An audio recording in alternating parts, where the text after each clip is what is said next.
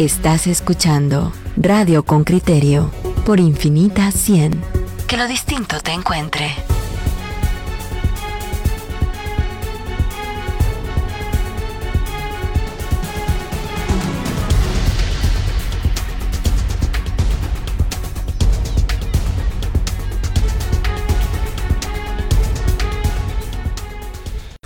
Bueno, aquí estamos de regreso y vamos a hablar de pues una cosita que esta mañana ya les leímos en relación con eh, la seguridad de las prisiones o, la, otra forma de gestionar las prisiones que impida de alguna manera que ingresen eh, elementos que no son los propios de ahí. Y vamos a hablar, no sé si ya lo tenemos en línea, con don David Jotlan, Chojlan, perdón que no... no... Chojlan. Chojlan, digo. Chojlan, Chojolán. Chojolán, Muy bien, alcalde. Eh, eh, don David Chojolán es alcalde de Cantelen, que es Altenango. Eh, alcalde, bienvenido, buenos días, ¿qué tal? Muy buenos días, qué gusto saludarle. cuéntenos, ahí existe una cárcel, creo que, que, el presidente anduvo por ahí y, y qué se puede hacer para bueno, para que haya una convivencia entre los ciudadanos y el establecimiento penitenciario que en muchos lugares eh, genera fricciones eh, bien duras. Bien, este, en principio quisiera yo este, compartirles que en efecto la granja penal Cantel está instalada en terrenos municipales, ¿verdad? Este, son aproximadamente 4.500 cuerdas de propiedad municipal donde se encuentra ubicada esta granja. No tenemos con exactitud el dato desde qué año está funcionando, pero eh, una relación así muy directa con la población no hay, porque tiene circulado todo el perímetro de la propiedad y entonces eh, no hay una, una relación directa, ¿verdad? Lo que sí tenemos nosotros eh, entendido es que, según registros que se escuchan en los mismos medios, es que de esa cárcel sale el 60% de extorsiones, ¿verdad? Pero 60% de las extorsiones. Sí, es lo que se menciona en medios de comunicación, ¿verdad? se, ha, mencionado siempre, ¿verdad? Nosotros no tenemos ahí este el documento para probar, pero es lo que se hace mención, ¿verdad? ¿Y, y Cuéntanos una cosa, ¿cómo, ¿cómo puede ser posible que ingresen a la cárcel ese volumen de teléfonos celulares, de baterías, de... ¿Cómo es posible que eso pase? Fíjese que nosotros, como decía inicialmente, como autoridad municipal no tenemos una, bueno, en principio competencia, porque es un tema meramente... Del sistema penitenciario. penitenciario, de gobernación como tal. Nosotros no tenemos esa, esa relación, entonces desconocemos, eh, erraríamos en en indicar cómo es que eso ingresa, ¿verdad? Pero Pero se quejan ustedes constantemente, le reclaman a las autoridades de la cárcel si si ese si existe esa relación tan grande entre extorsiones y llamadas desde el interior del centro penitenciario, ejercen ustedes digamos algún tipo de presión para que las autoridades pongan fin a esa a esas extorsiones.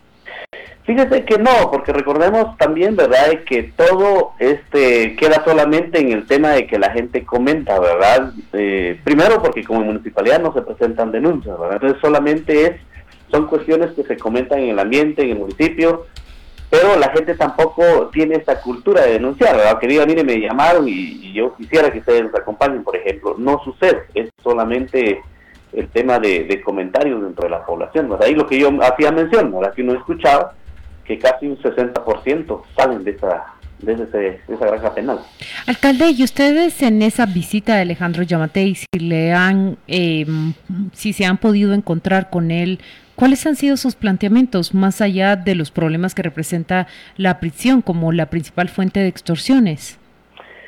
Mire, de momento no hemos eh, tenido un acercamiento. El día de ayer él estuvo presente en la reunión del Consejo de Desarrollo pero eh, no hubo una relación directa con él, porque como está fijada el día de hoy, para poder este, abordar directamente los temas de interés del municipio. ¿Qué le va a plantear, Mire, tenemos este, ellos nos socializaron una boleta en el mes de noviembre a efecto que nosotros compartiéramos los proyectos que no podemos este, ejecutar con fondos propios Dentro de ellos tenemos eh, la construcción de pozos mecánicos, es la construcción de un mercado, ¿verdad?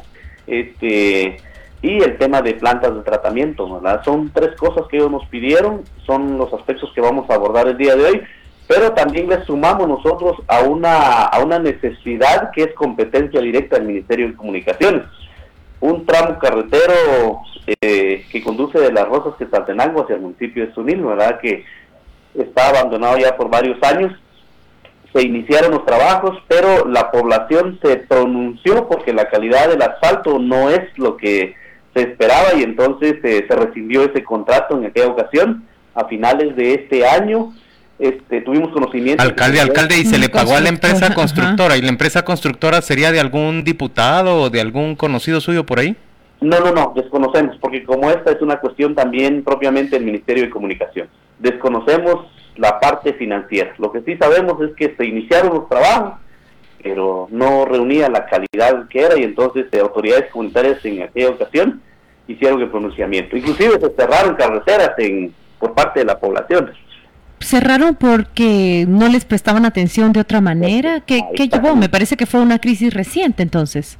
Sí, sí, fue el año pasado, el año pasado realmente, ¿verdad? De, por esa razón fue que se cerró carreteras, pero no obstante que se hizo todo ese movimiento por parte de vecinos, nunca se atendió. hasta el día de ayer nos enteramos que ese proyecto ni siquiera tiene este constancia de disponibilidad presupuestaria. Están trabajando en eso, es lo que nos indicaron, pero que el día de hoy lo vamos a conocer a detalle. Mire, dijo usted que es la carretera que conecta de Las Rosas. Repítame, por favor, ¿conecta un punto y el otro? Ajá, de las Rosas que Saltenango, de la zona 5, hacia el municipio de Zunil, atravesando Cantel, ¿verdad? Las Rosas y, y Zunil atravesando Cantel, una carretera que empezó a construirse, sí, nacional, en malas condiciones, suspendido el proyecto. Este es un planteamiento para la reunión de hoy, construcción de mercados, tratamiento de eh, pozos eh, mecánicos. En cuestión de salud y educación, ¿ustedes proponen algo a nivel de municipio o bien en conjunto los alcaldes han definido una necesidad elemental? Fíjese que nosotros en materia de salud también lo que este, hemos planteado ya con anterioridad al señor presidente y el día de hoy queremos también reiterarlo, es que se pueda implementar un CAP en el municipio de Cantel. No contamos con un CAP, sí tenemos la infraestructura porque el año anterior se construyó el edificio. Un centro de atención prioritaria, dice usted, de, un, un, centro, de justicia. Un centro, no, un centro de atención permanente. Es, un, es otro nivel después de un centro de salud. Ajá. Y, que, eh, solo centro de atención permanente. En, esto es en salud, en educación.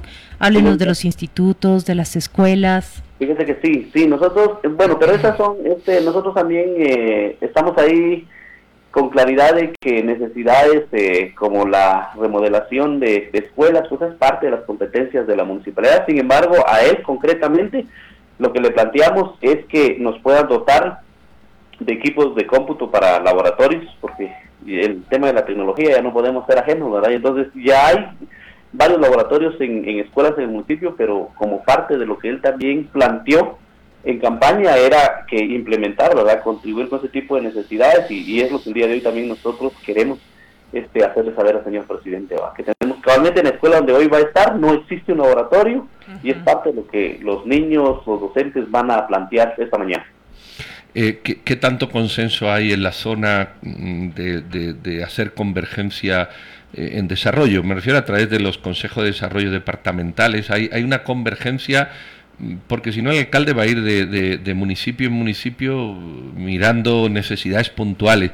¿Hay algún plan de convergencia regional eh, que se le pueda poner sobre la mesa y que de alguna manera afecte a un entorno más amplio que el propio municipio de Cantel? Pues mire, yo hacía este, cabalmente en reunión de, la Asociación de Alcaldes por el departamento, y este, estuvimos discutiendo qué podíamos nosotros plantear a nivel regional, ¿verdad? Y dentro de las necesidades que, que consensuamos, cabalmente es el tema de la carretera, pero este que se pudiese fortalecer este el equipo del Hospital Regional de Occidente. Hay una necesidad que yo hice saber en esta reunión y es que el el Hospital Regional de Occidente no cuenta con un equipo de resonancia, por ejemplo. ¿Verdad? es, una necesidad que... La gente debe viajar acá a la ciudad para todos esos exámenes de mm, radiológicos. Exactamente, mire, eh, específicamente el tema de resonancia, que una resonancia no cuesta 1.500 quetzales, la gente de, de los municipios de Quetzaltenango este, tiene que pagar en, los centros privados, en los laboratorios privados, y el hospital no cuenta con equipos de naturaleza. Para nosotros de repente pareciera muy mínimo, pero para mucha gente con desempleada, en, situaciones así complicadas. Eh, ¿Cuánto cuesta? ¿Cuánto deben pagar? Cuéntenos. Mire, esto está costando un examen de esos cuesta no menos de 1.500, ¿verdad? Y entonces eh, es un planteamiento que hoy queremos hacerle al presidente para que también pueda se pueda implementar en el Hospital de Occidente. ¿Ustedes conocen cuántas personas, por ejemplo, de ese Hospital de Occidente son referidas a laboratorios externos o deben recurrir a otras clínicas para practicarse estas resonancias? Mire, ¿Han hecho algún conteo los alcaldes? No, no, no, nosotros no hemos hecho, pero sí, así por simple inspección usted puede ver la cantidad de gente que, que entra y sale del hospital por el tema de, exámenes de laboratorios. Pues muy bien, alcalde, vamos a ver cómo se da cómo se da el día de hoy, a ver si las cosas realmente pues funcionan y, toman otros rumbos que por ahora no, no están. Eh, eh, la cárcel en el municipio, ¿qué, qué prioridad tiene o qué o qué atención se le presta como, digamos, un elemento ajeno, como una verruga en, todo, en todo este entorno?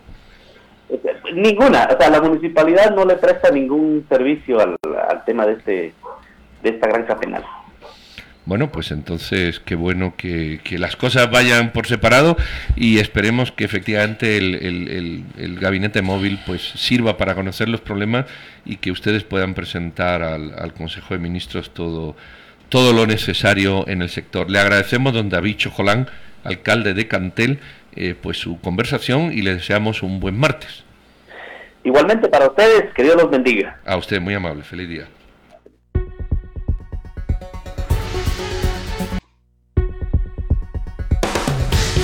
Estás escuchando Radio con Criterio por Infinita 100. Estás entre inusuales.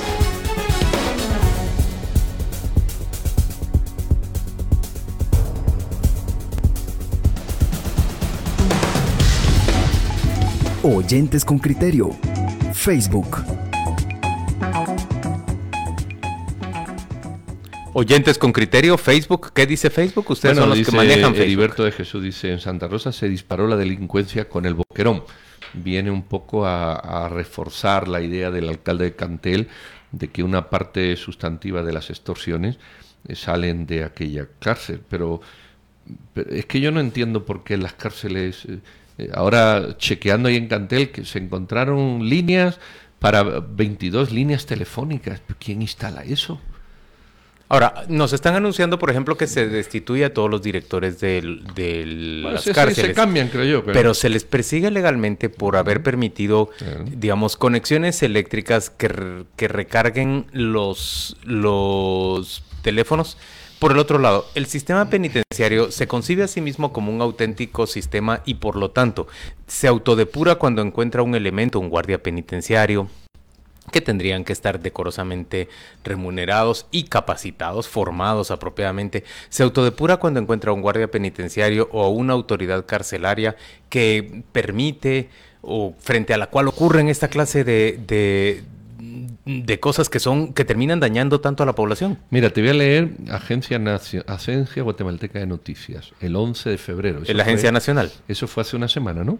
Ok requisa en la cárcel de Pavoncito seis televisores, cinco refrigeradoras, refrigeradora, seis bocinas, cuatro ventiladores, cinco estufas eléctricas, un microondas tostador, siete receptores de señal, 21 celulares, cuatro memorias USB, un enrutador para señal de internet, un cargador para el enrutador, tres transmisiones.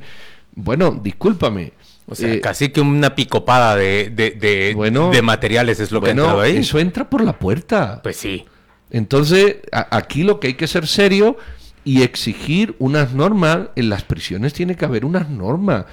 Yo no sé, una celda puede estar limpia, acondicionada, pero eso de que cada fulano se reacondicione su celda, se ponga su televisor, su historia, pero es que hemos perdido el concepto. El concepto de prisión. Bueno, entonces, entonces lo que hay que agarrar un directo es decir, mire, esta es la prisión, que no sé cuál es, esta es. Y sobre esto, como usted no la mantenga así o se encuentren cosas que no sé, usted se va al bote por fracción, infracción administrativa es que es absurdo que se puedan encontrar seis televisores, cinco refrigeradores. Es absurdo. Bueno, así son todas. es absurdo, pero también es que este tema tiene tantas capas de análisis. Porque muchas veces nos alarmamos cuando descubrimos hay refrigeradores en la prisión, pero pocas veces nos preguntamos por qué están estos refrigeradores en la prisión. Cuando uno visita las cárceles, los tres aquí hemos visitado las cárceles y puede ver cómo llega, las condiciones en que muchas veces llegan los alimentos a esos prisioneros, uno se da cuenta, no cuentan con una infraestructura de un comedor o de una cocina que permita a los reclusos tener sus alimentos, ya sea calientes o aquellos que necesitan refrigerarse, estar fríos. Entonces, el, el, el, hecho de que una prisión cuente con esos refrigeradores solo está reflejando que ellos llevan ahí lo que en la prisión no van a tener. Bueno, e, eso es una, eso es verdad. Y, y también es verdad que lo tienen ahí para su gusto propio y personal. Porque vamos a ver, si la, la, cárcel tiene que tener aire acondicionado o no, y tiene ventiladores, las bocinas, por ejemplo, los televisores. Es que, o sea, es que esto ya se ha pasado de madre. Es un, es un privilegio que solo tienen unos prisioneros que son los que terminamos eh, viendo cuando hacen las requisas y nunca ha existido, escúchenlo bien, nunca ha existido una administración de sistema penitenciario, mucho menos un ministerio de gobernación que trabaje en esa reforma total de la prisión en Guatemala, desde su infraestructura hasta pues ya el concepto penal de quién va a llegar Porque sí es un asunto, es un asunto integral, lo que hablábamos hace un momento, vos necesitas guardias penitenciarios capacitados y con un salario decoroso. Claro, ningún salario puede frenar eh, la tentación de, de, la corrupción. Es formación y capacitación de ese personal el, lo que va a hacer que esa persona se resista a, dejarse sobornar por un reo con dinero. No, yo estoy de acuerdo. mira, ¿cuánto gana un, una persona del sistema del sistema penitenciario? Pues un guardia. Sí. El guardia menor entre 2.800 y 3.200 en el primer eh, escalafón, ¿verdad? Ok, bueno que lo equiparen al salario de la policía, que tampoco está tan distinto. No, no es distinto, Pedro.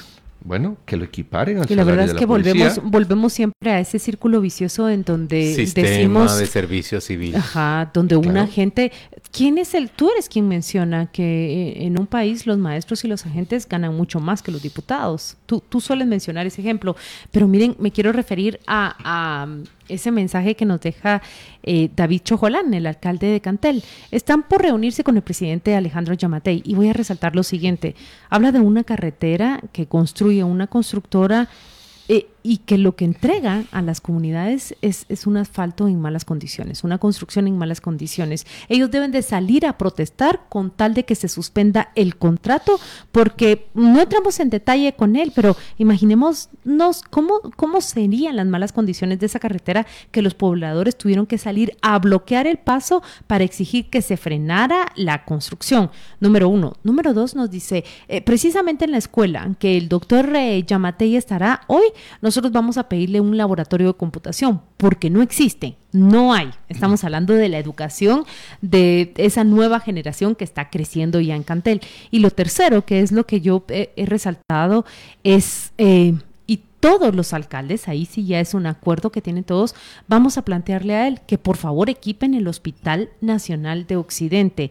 Escuche, oyente con criterio esto no hay equipo para realizar resonancias magnéticas. Él solo citó uno de los exámenes radiológicos que, piense usted, eh, mm, cualquier enfermedad o una enfermedad que necesita una atención inmediata. Y entonces nos dice él, toda la gente tiene que salir a contratarlas fuera del sistema de salud pública. No cuestan menos de un mil quetzales. Y esta es una petición entre el pliego que manifestarán al, al, presidente Alejandro Yamatei. De verdad que si uno empieza a hablar con los alcaldes, como nos, nos tocó hoy con David Chojolán, descubre que las peticiones que se tienen en, en estas comunidades que que el presidente está visitando parecieran eh, unas peticiones que debieron atenderse hace, ¿qué? Voy a decir 30 años, ¿verdad? Cuando el país se abrió a la democracia. Es el síndrome del ubiquismo. Es el síndrome del ubiquismo. A ver si viene el señor presidente para hacer justicia aquí. A ver qué le pido yo. Señor presidente, ¿lo ves en las películas eh, de los años 60 en México? Y, Miguel Ángel Asturias lo escribió muy bien, es el síndrome del ubiquismo. Señor presidente, usted que es todopoderoso, que usted todo lo puede, por favor, y usted que en su inmensa bondad ha bajado de esa maravillosa ciudad de Guatemala para venir hasta mi humilde pueblo. ¿Podría usted, por favor, atender mi súplica? Atender el, progreso y el desarrollo social de este pueblo. Echan ese discurso y ahora llega el presidente magnánimo, divino, encantador y dice, hágase, dótese aquí de las computadoras y luego llega otro pueblo y dice, bueno, a ver aquí que le sacamos. Y así los grupos de presión, me refiero, empiezan a, dar, el otro se siente eh, se siente elevado a las alturas, se pega a querer ir a Chiquimula, ni modo. Y el ubico se pega 40 años de dictador diciendo, bueno, pero si yo soy el que arregla este país, yo soy el, único que la gente... Pero mira qué lúcido. Estoy completamente de acuerdo, así cabalito pienso yo. Sí, es el ubiquismo. En serio. Pero es el ubiquismo de las dos partes, ¿verdad? De, los gobernados y del gobernante. Porque cuando lo escuchaba que, no hay equipo para resonancia magnética, es distinto a todos los otros. ¿Y los diputados de Quetzaltenango? Porque esos son los representantes, se supone, más directos de esas comunidades. No, ellos tienen su parcela, ellos son los ubiquitos. Está el, el ubico, el ubiquito y el ubiquiquito, lo mismo que la hora, ahorita y ahoritita. Entonces, el alcalde es el todopoderoso en un espacio. Luego llega el, el, el, ¿cómo se llama? El diputado, que es el todopoderoso en un espacio mayor. Y luego llega el señor presidente, que es el todopoderoso del país. Y a cada uno le van pidiendo. Y cuando eso falla, aparece el narco, que, que también es el ubico ilegal donde dice, ¿a qué no hay? Pues ¿a qué se pone un hospital? Y va el narco por un hospital y don fulano de tal es el mandamás de la región porque toda la gente le hace pleitesía porque es ese sistema... Y a mí, a, mí me llama la atención, por ejemplo, que el alcalde se queje de la mala construcción de, ese, de esa carretera que va, dijo, de las Rosas a Sunil, ¿verdad? Vale. Eh, me interesa saber qué empresa construyó. No, él no la sabe. ¿Cómo se...? Claro, no la sabe. ¿No estará vinculado con el ubiquito con, el...? ¿Cómo se construyó? ¿Cómo se, se sancionó a la empresa por la mala construcción? y cómo se persiguió al propietario de esa empresa por la mala ejecución. Por el otro lado, les digo, eh, ¿qué, garantías me dan a mí de que esto va a estar mejor eh, ejecutado? Si el presidente nombra de ministro de, de comunicaciones ¿Alguien que viene de ese a un integrante del sindicato de diputados constructores. Entonces, digamos, ¿Para dónde va la cosa? Es Gran trabajo para Oscar Dávila, que es eh, un comisionado anticorrupción. ¿Quién está construyendo esa carretera de las Rosas a Tsunil? Eso seguro fue del gobierno pasado, entonces habrá que sancionar a la persona. Sí, pero lo que nosotros vemos es que los constructores permanecen y los gobiernos pasan, ¿verdad? Ellos subsisten, tienen esa capacidad de subsistir. ¿Cómo? Financiamiento electoral ilícito, señores, ya lo aprendimos, ya lo vimos de cuerpo entero ahí en un espejo que mm, no es de extrañarse, las constructoras van a permanecer en la medida que financien a los candidatos a diputaciones, a alcaldías, y que ganan esos lugares. No, y lo hemos visto. Eh, ¿Quién publicó? Eh, proveedor, de, asesor de la MUNI también es proveedor. ¿No vienen por ahí una creo que ayer el Creo, creo, que ayer fue el periódico el que lo publicó. No, recuerdo, no recuerdo. lo vi, pero no recuerdo. Entonces, eh, el alcalde contrata a su gente, provee a su gente. ¿Qué hacía Baudilio Hichos? Se alquilaba a sí mismo un, edificio. Este le, han votado, le han votado los cargos, pero ha quedado aún por ese. Eh, recién exhibieron una grabación en donde él mismo dice, ay, pero si yo tengo un edificio aquí, que me lo renten a mí. no, no, no, la verdad. Y, y, y, lo que vemos es que son, son los ciudadanos los, los principales afectados, porque no, mm, cuando él dice tuvieron que salir a protestar.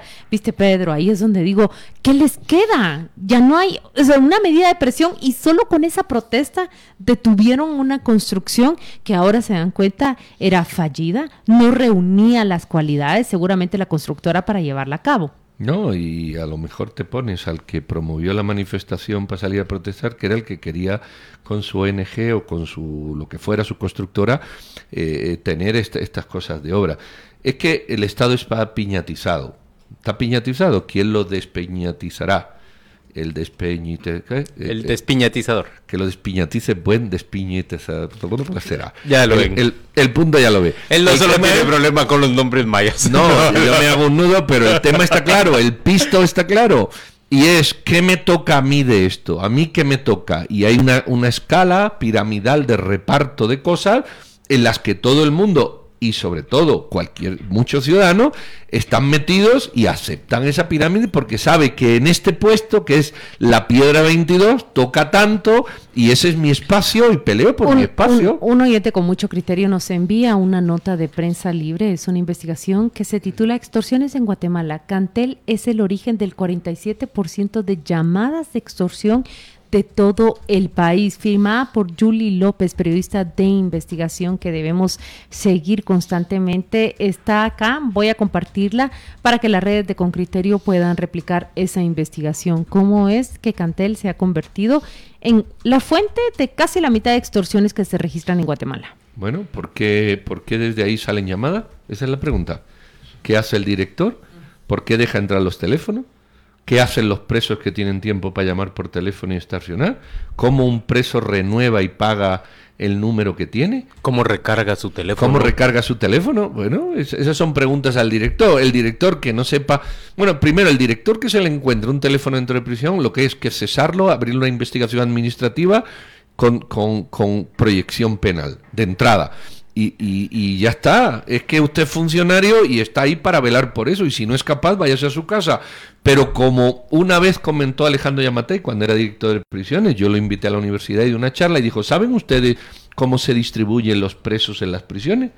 No, le dijeron los alumnos. Pues muy sencillo, llegan 10 o llegan 12, los reos, jefes de sector, acuden con el director y hay una subasta. Y todos miramos. Sí, una subasta. ¿Qué reo da más dinero por, al director para que ese individuo vaya al pabellón en cuestión? Esa subasta, cuando se hace, el director recibe el dinero y los dos reos del pabellón 8 se los lleva el, reo encargado del pabellón 8 y a partir de ahí el reo le dice al nuevo, ¿viste lo que pagué contigo? Bueno, pues ahora la forma de pago es esta y se hace el modelo de negocio. Eso hace 20 años que funciona en el país, 30, 50, 14, y lo sabe todo el mundo, todo el mundo que está dedicado a esto, ¿verdad?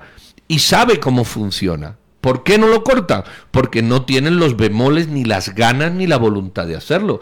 Y todo lo demás Porque es negocio. Porque, Porque es negocio. Exacto. Bueno, Vamos a la pausa comercial y volvamos dentro de muy poco. Esto es Radio con Criterio.